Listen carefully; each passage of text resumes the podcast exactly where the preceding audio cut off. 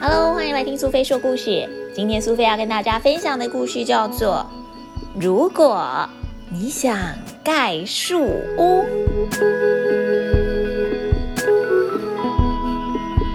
如果你想要盖树屋，首先你需要耐心等待，并且头仰望，想象一个家。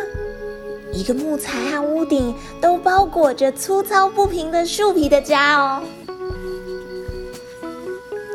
也许你会选一棵高大独立的树，上面有树枝搭建的阳台，这样你就可以尽情的伸展双臂，侦查地洞里面的臭鼬，还有草原上的鼹鼠。就算你需要踮起脚丫子，用望远镜看。都没有问题哦。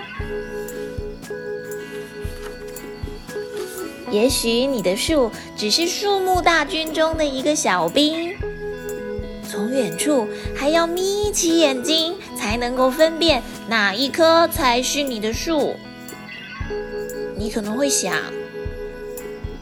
咦，那是我的炮台吗？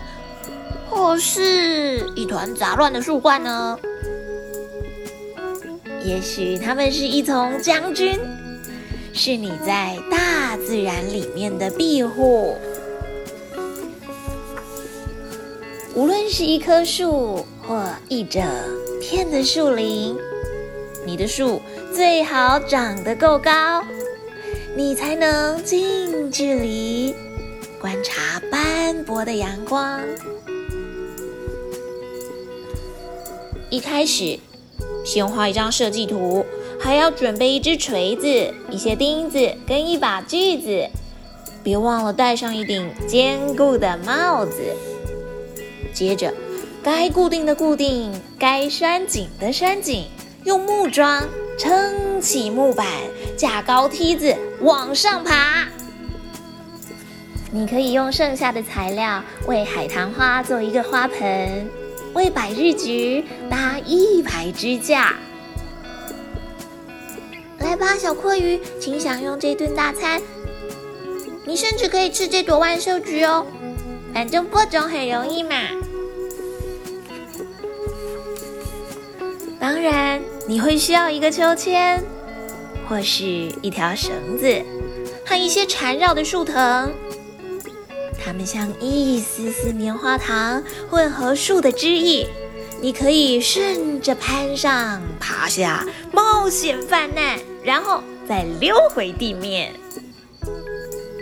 到底是树木做成的荡秋千可以荡得比较高，还是轮胎做成的荡秋千呢？在这里，你能够有好多好多不同尝试的可能，从高高的树上。跳到水里，翻滚两圈，扑通一声，溅起了水花。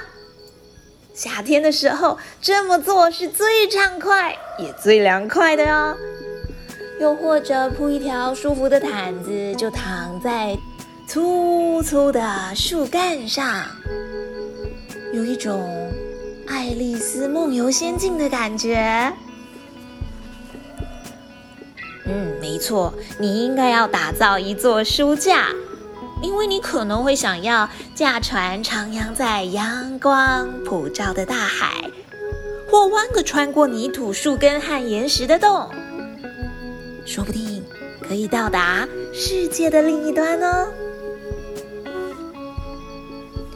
一起徜徉书海吧，在我们的书屋上，想去哪里就去哪里。因为书中自有黄金屋啊！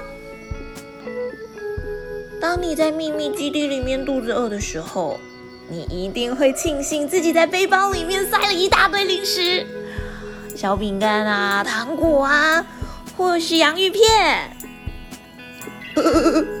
我最爱红红的甘草橡皮糖，还有水嫩多汁的桃子。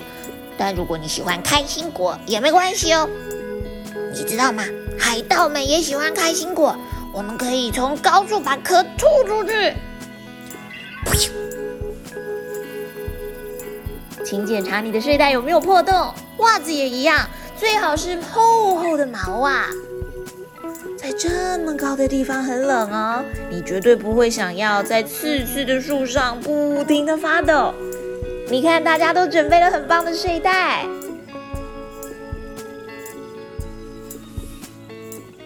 过，星星会在远处坠落，让你触不及、摸不着。你需要带一只手电筒，才能在自己的夜空加上一些光影效果。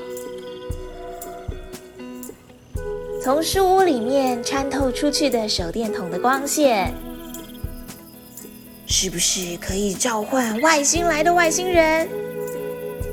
我仿佛看到已经有幽浮接近当中。打开收音机，就在舒服的枕头旁边，看看外星人什么时候才会来吧。万一那些影子开始鬼吼鬼叫。我希望你的睡袋里面还有我的空位。哎，你往那边挪一挪，我往这边挪一挪。嘿，你有没有听到牛蛙的大合唱啊？最好的朋友会和你握紧双手，带给你欢笑，也带给你勇气哦。黑漆漆的森林里面，有的时候有点可怕，好像会有鬼魂出来一样。蝙蝠啊，还有一些夜行性的动物，它们都出现了。不过，能够和朋友在一起，就不用害怕哦。在树屋里面，你可以放心的倾吐秘密，还有悄悄话，因为风的沙沙声会把它们给藏好。你可以清楚的感受到那股寂静，并且明白，你的秘密绝对不会被听见。要是你的悄悄话泄露出去，你可以学学鸟叫，或是大声的嘶吼。冬鸟会四处飞散，猫头鹰会回应你，蟋蟀也会很高兴有你作伴哦。海棠花，悄悄话，树的枝叶和斑驳的阳光。如果。你想要盖树屋，首先你需要耐心等待，望。小朋友，你喜欢今天的故事吗？你是不是也想要盖一栋属于你自己的树屋呢？在树屋里面可以做好多好多有趣的事，哎。亲近大自然本身就是一件很美好的事。如果能够在充满芬多精的森林里面拥有一栋属于自己的树屋，可别忘了邀请苏菲到你的书屋里一起说故事哦。